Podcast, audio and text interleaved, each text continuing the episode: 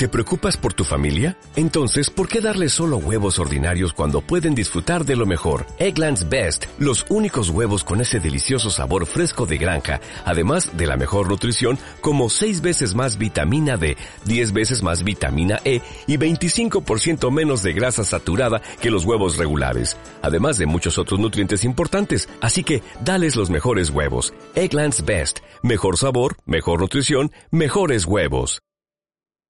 Pues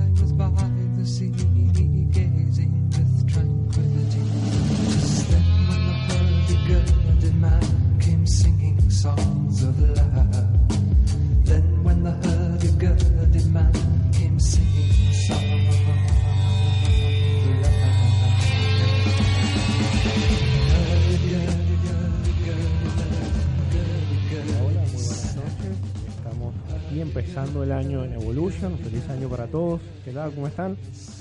Feliz año, feliz año. feliz año de la recuperación económica. No, no, por favor, no empieces con eso. bueno, eh, este, mi nombre es Guillermo Blanco. El mío es Manuel Milano y tenemos otra vez aquí a nuestro amigo Ramsés Reyes. ¿Qué tal, Ramsés? ¿Cómo estás? Bien, muchas gracias por la invitación. Siempre agradecido por, por el espacio. Bueno, y antes de arrancar el programa, eh, nada, empezamos eh, dando un feliz año para todos y nada, estamos comenzando hoy el primer programa del año. Tarde porque parece que Evolution, aquí estamos tan evolucionados que ya el concepto de espacio y de tiempo es algo que no nos compete. Pero bueno, tenemos aquí a Ramsés, a quien tuvimos hace ya casi un mes. Y el último programa la gente salió muy decepcionada porque hablamos no un poco de todo el digamos, hablamos de un poco la historia contemporánea de Venezuela, qué, venía pasando, qué pasó, cómo pasó. Eh, hablamos un poco de la hegemonía de la socialdemocracia en Venezuela y cómo el chavismo pues fue un 2.0 de eso y cómo Venezuela, su problema en parte radica en una, en una cultura hecha por la izquierda. Entonces, eh, Ramsés regresa hoy para hablarnos un poco de lo que tenemos ahora en la actualidad y de lo que debe venir en el futuro, ya que seguimos esperando una decisión del TSJ que en teoría debe estar por dar. Entonces Ramsés no va a comentar cuál es esa decisión y qué debería venir en adelante, tomando en consideración también algo que no, lo mencionamos empezando, que ya primero de enero de 2019 toma posesión Jair Bolsonaro y da un discurso bastante contundente en contra de la izquierda eh, latinoamericana y en contra del marxismo cultural y de toda esta nueva movida eh, de la izquierda internacional. Gracias. Bueno, nuevamente gracias por la invitación, gracias por, por el espacio. Como bien consultabas, ¿qué estamos esperando del TCJ? Nosotros estamos esperando del Tribunal Supremo de Justicia legítimo, eh, porque hay que aclarar que hay dos tribunales supremos, uno ilegítimo, que es el que opera desde Venezuela, y uno legítimo que se encuentra en el exilio. Estamos esperando de este TSJ que principalmente se, se ponga del lado de los venezolanos, es decir, que dé respuesta a la solicitud que nosotros hicimos, que Rumbo Libertad hizo ante este órgano para que se nombre un gobierno de emergencia, entendiendo que Nicolás Maduro no es presidente de Venezuela. Por eso cuando dicen o cuando hacen referencia al 10 de, enero, nosotros siempre resaltamos que él no es presidente, por lo tanto su mandato no termina el 10 de enero. Y por eso nosotros hemos exigido incluso que mucho antes de esa fecha se, se nombrara un gobierno de transición, una coalición en la cual puedan estar, por supuesto, las personas adecuadas, lejos de todo lo que es el vínculo MUC-PSUP, para poder llevar a cabo un proceso de recuperación física del país.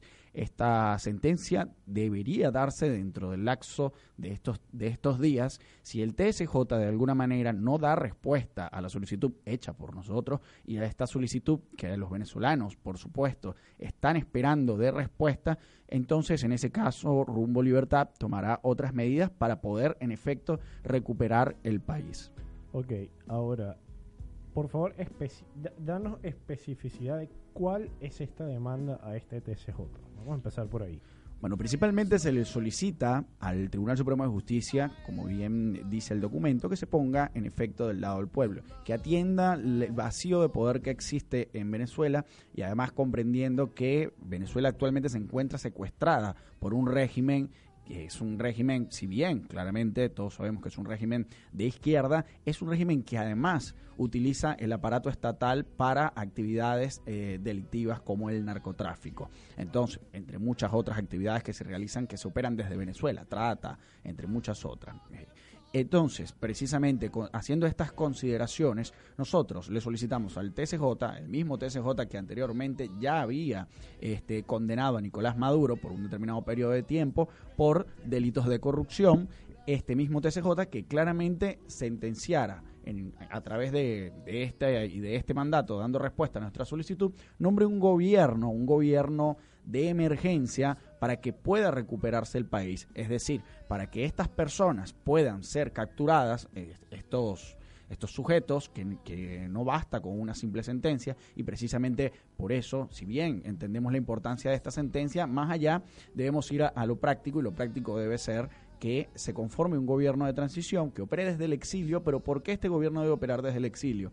Porque si este gobierno se encuentra en el exilio, está lejos del alcance del régimen. Si este gobierno se llegase a nombrar dentro de Venezuela, en menos de una hora, este gobierno sería desarticulado por el régimen a la fuerza, así como lo ha hecho en diversas ocasiones este, y han arrestado a muchas personas que han emprendido procesos de liberación, como es el caso de Oscar Pérez, donde ni siquiera lo arrestaron, sino que literalmente lo acribillaron, lo masacraron junto con sus compañeros, y como fue el caso de Caguaripano, quien actualmente se encuentra detenido por el régimen y está siendo constantemente torturado.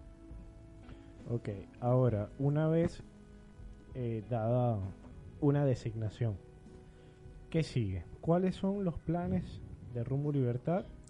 Y no, planes, planes en ambos casos, porque se corre el riesgo también de que no, no se tenga respuesta del TCJ, como también de que se den una respuesta. Sí, mira, nosotros eh, le hemos dado una oportunidad al TCJ y, lo, y, lo, he dicho ya en varias ocasiones, le estamos dando la oportunidad de que se pongan del lado del pueblo de Venezuela. Si ellos no lo hacen, pues nosotros tendremos que tomar las medidas. Desde Rumbo Libertad, nosotros vamos a convocar a todos los distintos grupos de la resistencia para que sea designado este gobierno de transición con las personas probas y que puedan estas personas sean las más capacitadas venezolanos de reconocimiento y de envergadura que puedan asumir el compromiso de recuperar el país. Volviendo un poco a la pregunta que me hacías, Manuel, eh, para que esto tenga forma, lo principal que debemos entender es que en cuanto este gobierno sea nombrado, una vez reconocido por una nación como Brasil, por ejemplo, quien es un, un aliado nuestro en todo este proceso de liberación, esta, esta, esto va a tomar personalidad jurídica, es decir, cuando un gobierno, a pesar de que esté en el exilio, este, es reconocido por una nación, este inmediatamente hay una relación bilateral, se genera una relación bilateral, es decir, estamos hablando de gobierno a gobierno. Por lo tanto, este, este gobierno puede solicitar apoyo económico para la recuperación y para realizar el proceso de intervención humanitaria, porque cuando hablamos de intervención en los términos humanitarios es que debemos comprender que día a día mueren miles de venezolanos por, eh, por ser desahuciados, venezolanos por falta de medicamentos, venezolanos por falta de alimentos, personas mueren en las calles a diario por no tener que comer y porque, bueno, este, ciertamente el inclemente, el inclemente sol tampoco ayuda a esa situación, porque sabemos que el clima de Venezuela es bastante, bastante eh, fuerte en cuanto al, calor se refiere. Hemos visto cómo personas se desploman en las calles de hambre, cómo personas comen, eh, se tienen que alimentar de la, de la basura y precisamente este, en, ocasiones nos han, nos han consultado pero es que ustedes lo que quieren es generar una, una confrontación. Miren, nosotros lo que queremos es rescatar a los venezolanos. Los venezolanos actualmente están secuestrados por el régimen. Los venezolanos están siendo, es un genocidio sistemático con lo que se está viviendo en Venezuela. Este, al, al nivel del Holodomor, a nivel de, a nivel de, de, de, la masacre que hizo Mao, a nivel de muchos otros dictadores de izquierda que han masacrado a su pueblo y que despiadadamente y no les ha interesado este, lo, que, lo que el pueblo realmente quiere entendemos que el régimen no va a entregar el poder y mucho menos lo va a hacer en manos de quienes hacen llamarse oposición cuando han sido complacientes desde, desde el inicio con este mismo.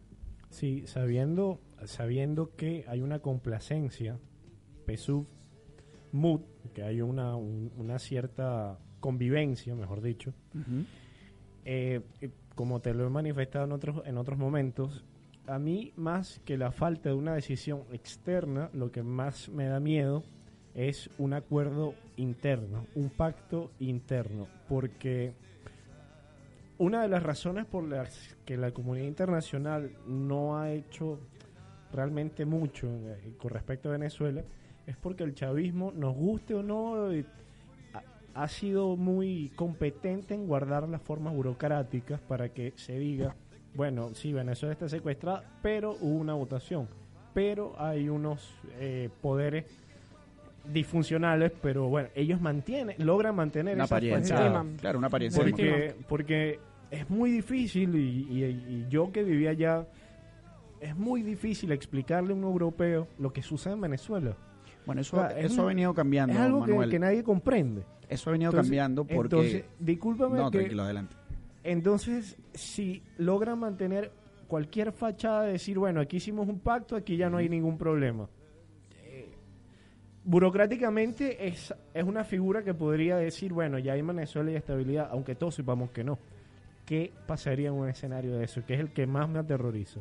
Bueno, fíjate, eso nosotros debemos considerar todos los escenarios, como bien lo, dicen ustedes. Es esencial, en, política es, elemental que se consideren todos los posibles escenarios y ese es uno de los escenarios que claramente nosotros hemos considerado. ¿Qué ocurre? Para eso nosotros hemos hecho un trabajo y es desmontar tanto a la falsa oposición como por supuesto al régimen, siendo una de las fuentes de poder del régimen la falsa oposición. Mientras la falsa oposición legitime al régimen, el régimen es cada vez más poderoso porque mantiene una apariencia de democracia. Por eso nosotros convocamos en el último proceso electoral a un boicot. Posteriormente a ese boicot que nosotros convocamos, donde la mayoría de los venezolanos que se encontraban en el extranjero acudieron a las distintas embajadas para boicotear el proceso electoral, para demostrar que en evidencia no habían venezolanos y a nivel nacional se acudieron a, a, las urnas, incluso aparecieron hasta máquinas de Smartmatic quemadas, este, tiradas, o sea, la ciudadanía respondió al llamado del boicot y dejó en evidencia que, y no participó en ese proceso, y dejó en evidencia que en Venezuela las personas están conscientes de que el voto no es determinante, es decir, el voto no decide. Por lo tanto, si el régimen de alguna manera con la MUC pretenden convocar un proceso electoral, que es lo para ellos sería lo más viable, convocar un proceso electoral para montar un teatro nuevamente, esto va a quedar deslegitimado por la gente. Y ante una sentencia o ante la organización o coalición de las distintas organizaciones ciudadanas, lejos de los partidos políticos que sabemos que están corrompidos y son aliados del, del, del régimen, si se organizan, si la ciudadanía organizada convoca y a su vez eh, a un grupo de personas, designa a un grupo de personas para que éstas se hagan cargo del gobierno de transición, esto sin duda va a tener mucho más fuerza ya que hemos dejado en evidencia en diversas ocasiones que los procesos electorales en Venezuela son completamente fraudulentos, esto va a tener mayor fuerza y reconocimiento que cualquier teatro que monte el régimen. Uno de los escenarios que plantean y que discuten mucho la gente es referente a la Asamblea Nacional el 10 de enero, si la Asamblea designaría o no un presidente interino. Yo les voy a poner un ejemplo. A mí me gusta usar el ejemplo de, crimen organizado. la política en Venezuela funciona como el crimen organizado. El PSU es la, es la mafia, es el grupo grande pero en este, en este país operan distintos grupos, distintas bandas delictivas, unas más pequeñas que otras. Y la mafia es la que controla todas estas bandas delictivas. Llámese estas bandas Primero Justicia, llámese Acción Democrática, Un Nuevo Tiempo, todas estas bandas tienen distintos nombres, pero el PSUG es la mafia y el capo de Tuticapi eh, es, el, eh, Diosdado, eh, Nicolás Maduro, toda esta gente, los líderes del, del. Entonces, Este, esta mafia mantiene el control, pero les da ciertos espacios para que las bandas delictivas puedan operar algunos casinos, este, algunos centros de prostitución, algunos, algunas esquinas para que vendan drogas, por así decirlo, ¿no? Por haciendo un poco la metáfora. Pero esta mafia no confía en esos grupos y sabe que si se descuidan, como es en ese mundo, ciertamente en cualquier momento ellos pueden quitarle el trono al capo. Entonces, ¿qué sucede? Ustedes creen, planteense este escenario, que de alguna manera el régimen va a permitir que la Asamblea Nacional que no ha tenido nunca los pantalones de hacer algo así, y, estamos, y estamos seguros de que no lo va a hacer, va a nombrar un, presidente y que éste pudiera de alguna forma restarle poder político a Nicolás Maduro y de alguna forma arriesgarse a que éste pudiera ser reconocido por la comunidad internacional, pues no lo va a permitir. Precisamente por eso la viabilidad de que un régimen, este, de que este régimen no pueda acceder a un gobierno de transición si éste está en el exilio porque no puede arremeter contra él. Sin embargo, eso en, el en uno de tantos escenarios. Este, inmediatamente el capo va a, como ya lo ha hecho en diversas ocasiones, cuando los partidos políticos se salen de la, del sendero, de la senda que le marca el capo, que le marca el PSV, ellos eh, dan ejemplos y esos ejemplos son uno que otro militante o dirigente de su partido preso. Opera de la misma forma que las mafias. Yo creo que es el mejor ejemplo que podemos utilizar. De repente aparece un horcado, de repente aparece, en este caso aparecen presos, aparecen este, o tienen que exiliarse. Esto es lo que ocurre. ¿Okay? cuando desobedecen al jefe de la mafia. El jefe de la mafia es el PSUM, o la mafia es el PSUM, y los partidos políticos son las pequeñas bandas delictivas que tienen lo que ellos llaman espacios de poder, que no hay que abandonar los espacios, ellos lo que dicen no hay que abandonar las esquinas. Por otro lado, este, con respecto a, a si ellos van a cumplir con el deber que tienen que cumplir, no lo han cumplido. La Asamblea Nacional, desde que llegó al poder, tiene un historial de promesas incumplidas. Ni siquiera pudieron, ni siquiera pudieron permitir, mantenerse en el hemiciclo decidieron, primero fueron expulsados del hemiciclo por la Asamblea Nacional Constituyente, que claramente es ilegítima, y después los veíamos a los diputados en las escaleras este, legislar hasta que les dio la gana a la Asamblea Nacional Constituyente, a los diputados y al régimen de dejarlos entrar y compartirlo. O sea, una, una Asamblea Nacional Constituyente que ellos decían que era ilegítima. Te escucho. Vamos a suponer, vamos a asumir que, que el escenario es el ideal donde hay un TCJ que se pronuncia donde no hay una asamblea que por una buena suma de dinero quizá o un buen arreglo eh, nos venda un pacto interno en Venezuela. Vamos a asumir que todo esto es así. Entonces, en ese caso ideal, entraría eh, Rumbo Libertad junto o con una representación importante en un gobierno de transición. ¿Quién es Rumbo Libertad? ¿Quiénes son? Cuáles son sus tendencias, cuáles son sus ideas, eh, son de derecha, son de izquierda. Háblame de Rumbo Libertad.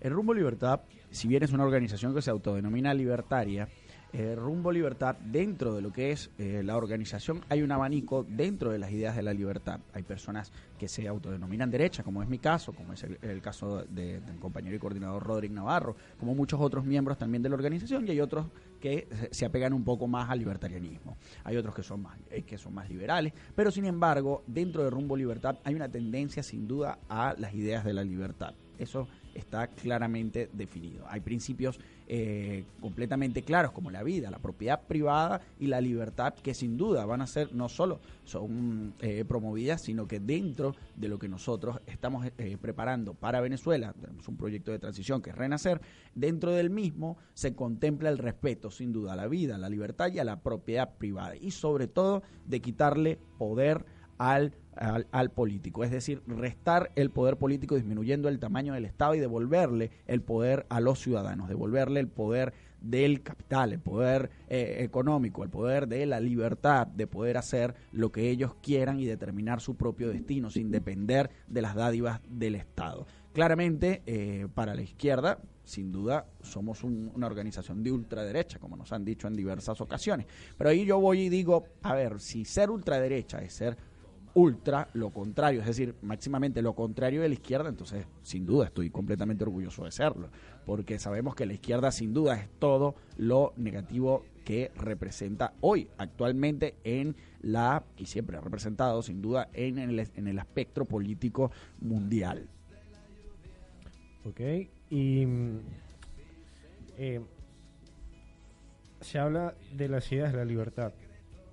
Ahora, eh, como preguntaba mi compañero antes de entrar, son libertarios solamente económicamente, socialmente, porque entiendo que ustedes tienen una cercanía y bueno, su principal aliado, si, si no estoy hablando mal, es Jair Bolsonaro como presidente hoy en día de Brasil, quien es abiertamente eh, conservador. es muy conservador, muy cercano a las iglesias evangélicas incluso.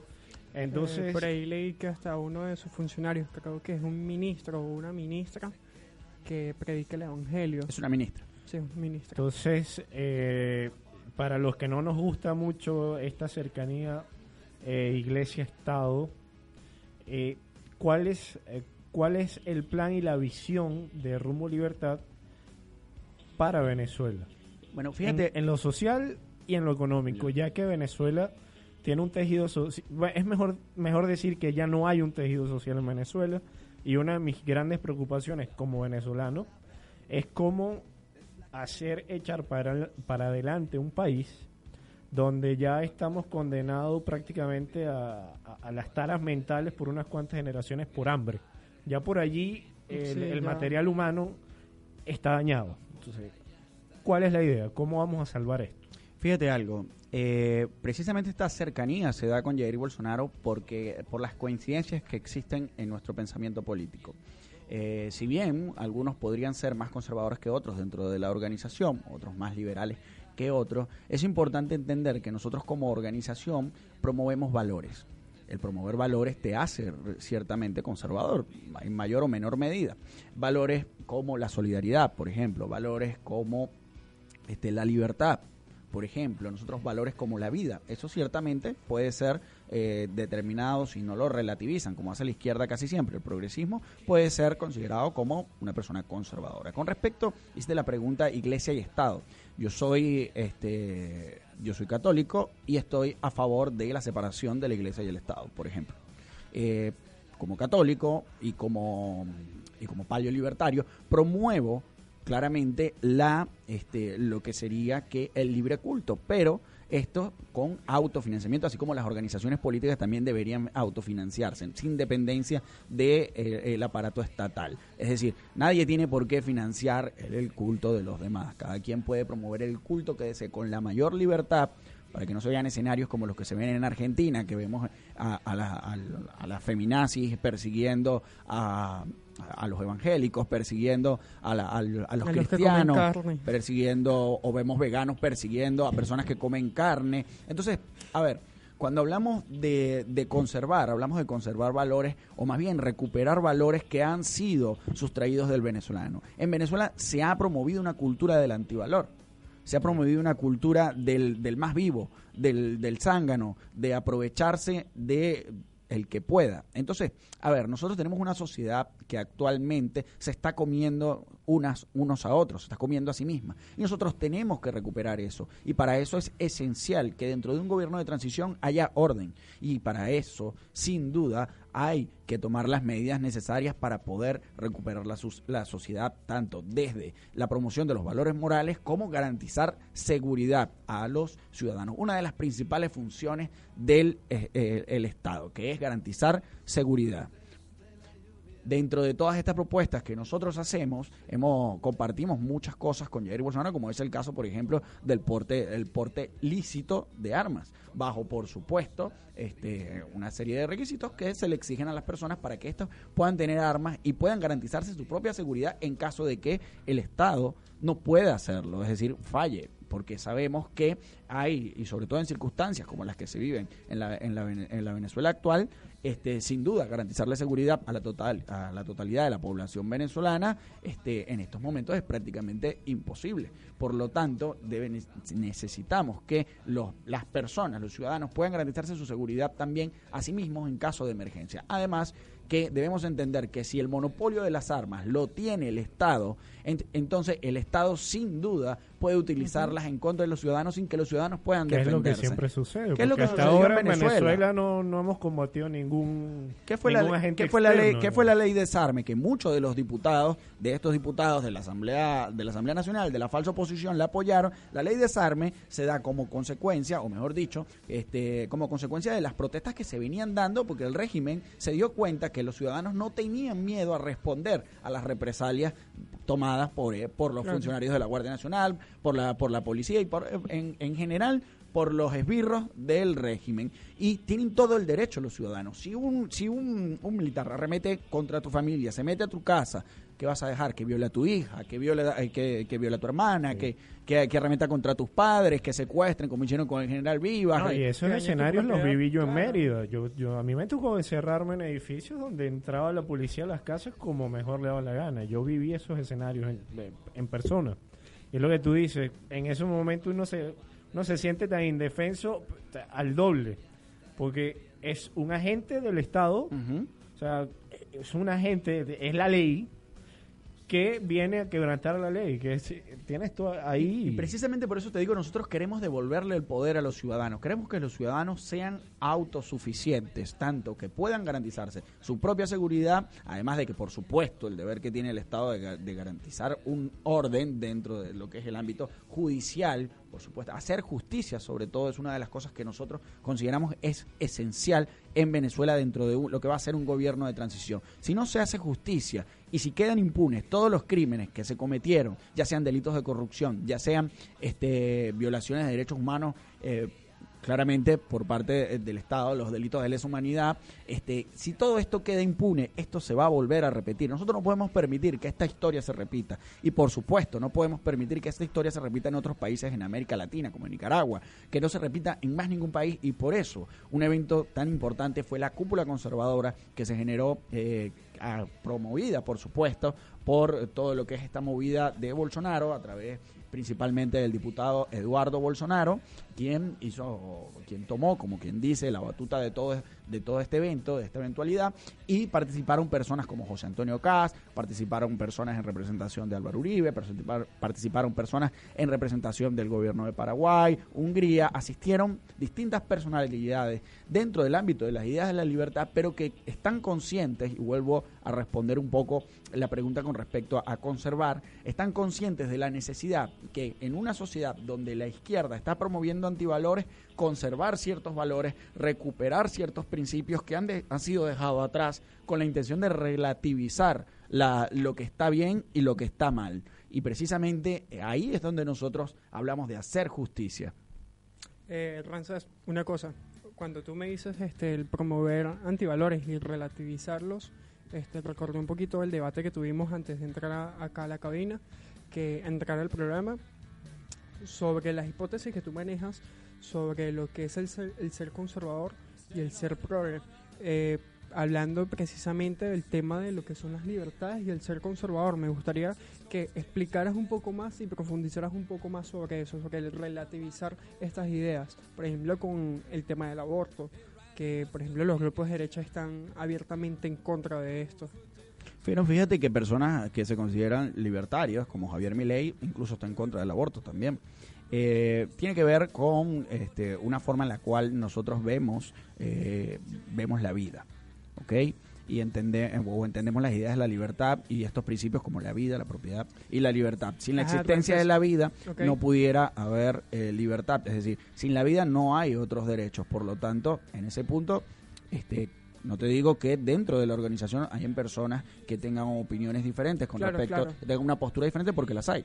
Las hay. Nosotros generamos debates internos dentro de Rumbo Libertad y sin duda hay personas dentro de la organización que a diferencia de mí tienen una postura distinta con respecto al aborto. ¿Ok? Ajá, bueno, entonces, este, aquí voy a tocar este punto porque realmente yo pienso que este, tú tienes que respetar la vida, pero también tienes que respetar lo que es la propiedad privada. Cuando una persona tiene un, tiene un niño, este, tú, tú tienes que estar consciente de cómo cambia esa propiedad privada, cómo cambia su dinero, cómo cambia su tiempo, cómo cambia su vida. Entonces, pienso que más por un tema de, de principios pienso que es un tema de hacerlo correcto.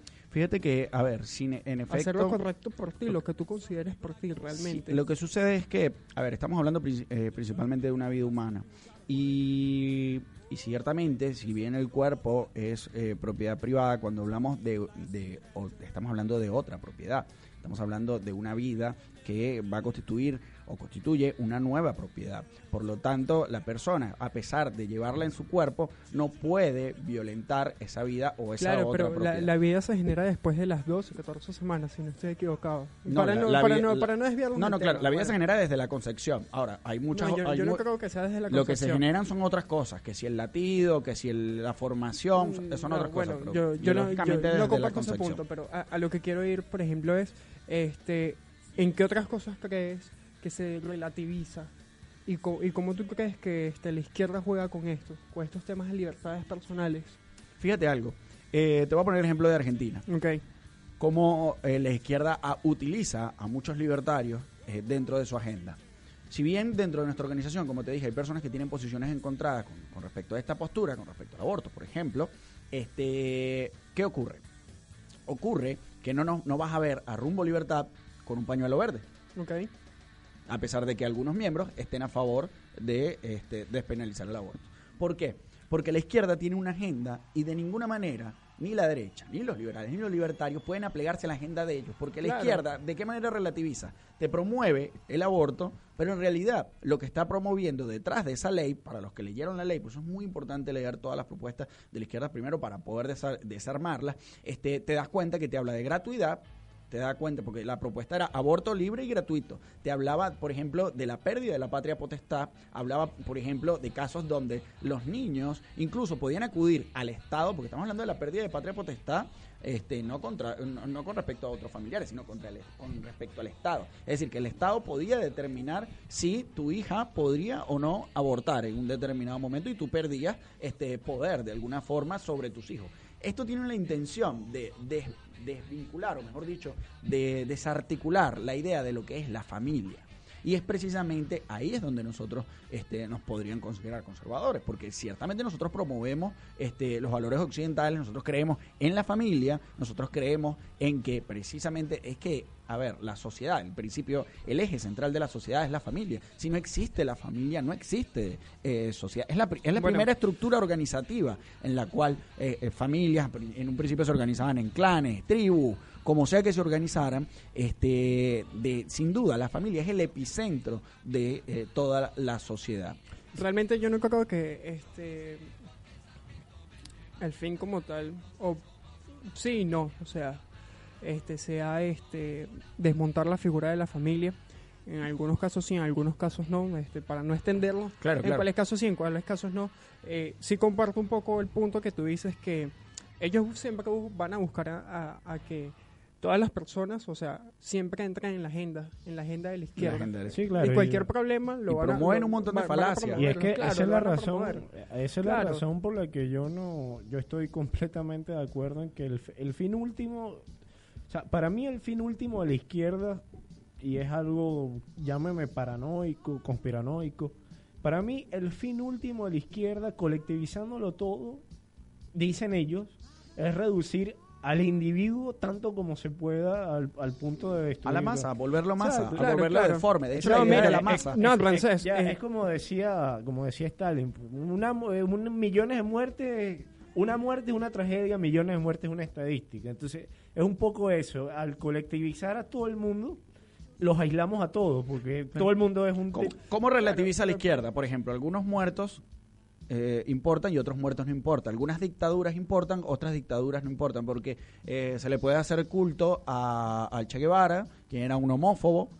¿Cómo relativiza la izquierda? La izquierda promueve la- eh, al Che Guevara dentro de los movimientos LGTB. O sea, le- estamos hablando de, de una izquierda que relativiza al punto de que unas dictaduras son buenas, otras Claro. son malas. Unas personas tienen derechos humanos, otras personas no tienen derechos humanos. Entonces, a ver, este, e- ellos simplemente están promoviendo una agenda que los beneficia. Bueno, pero eh, yo pienso que ellos promoviendo esa agenda y, acá, bueno, yo ahorita tengo entre mis ideas próximamente escribir un artículo de opinión porque realmente, o sea, estoy totalmente de acuerdo.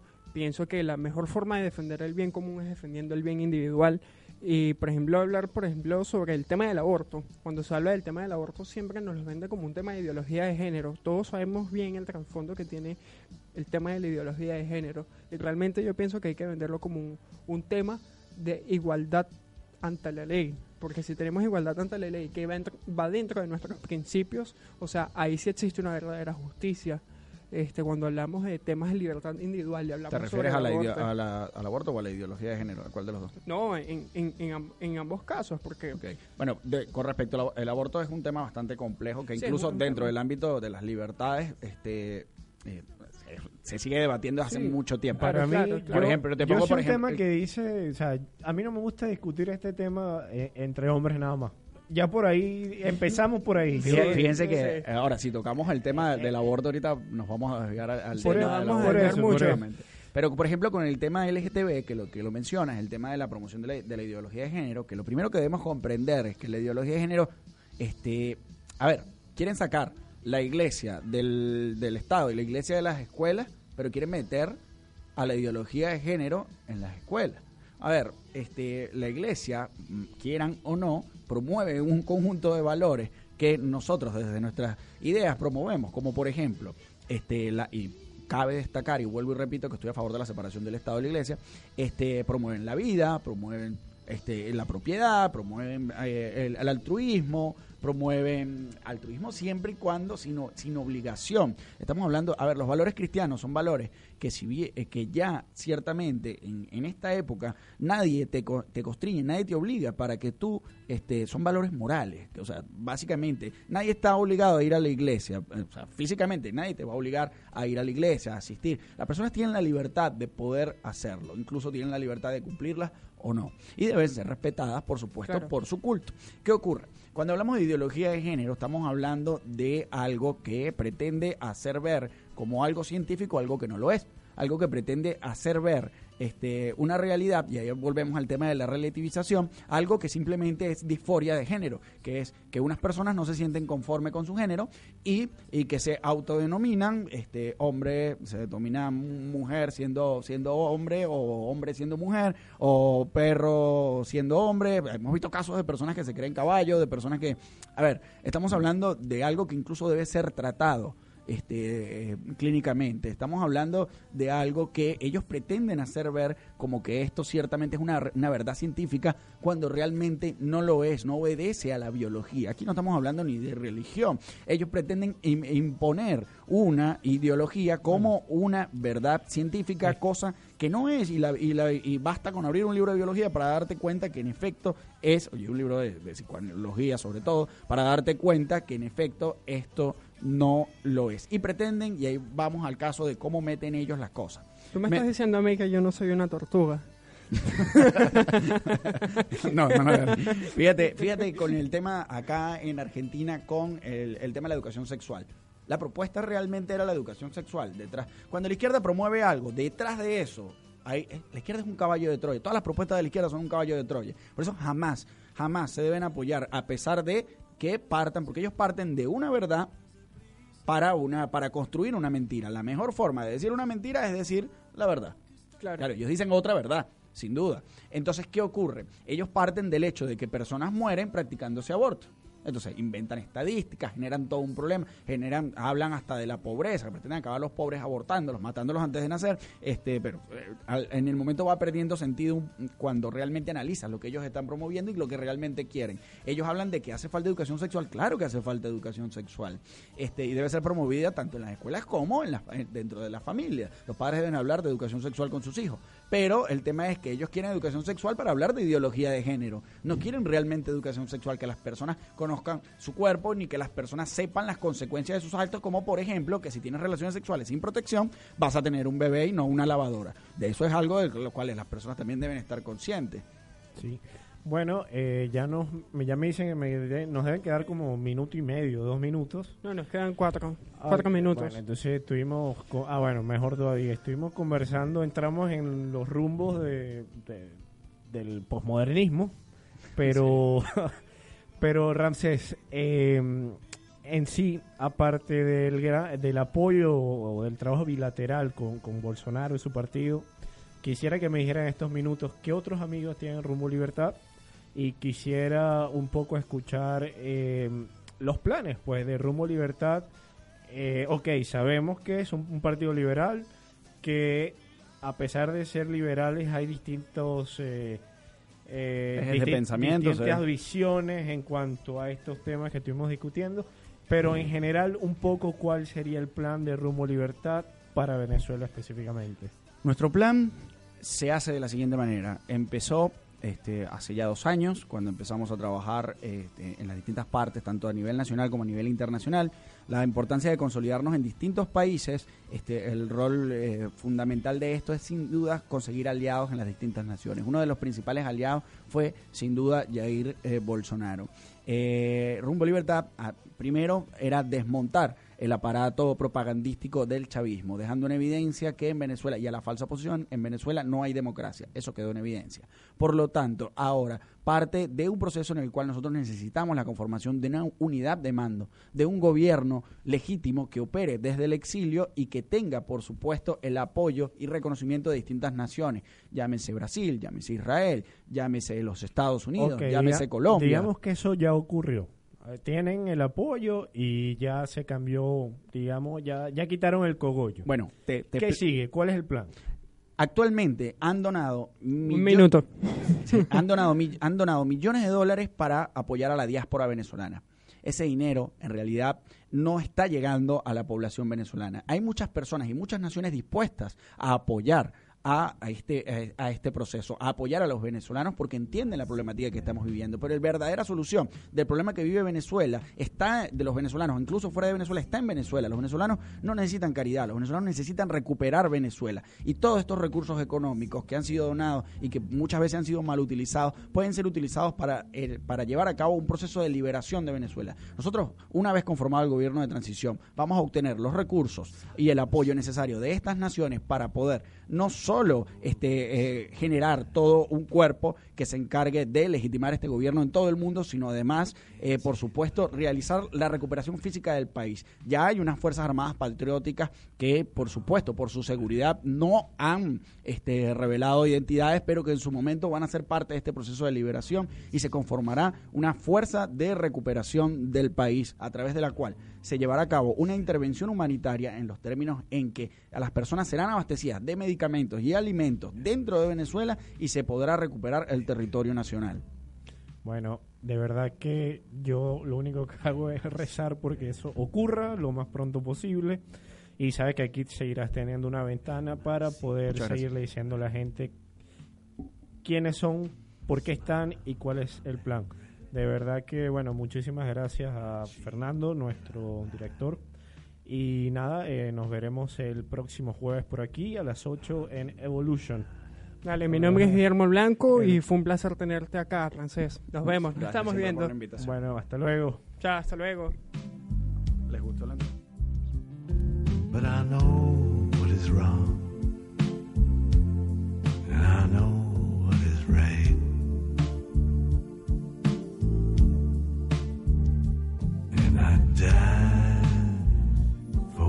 through.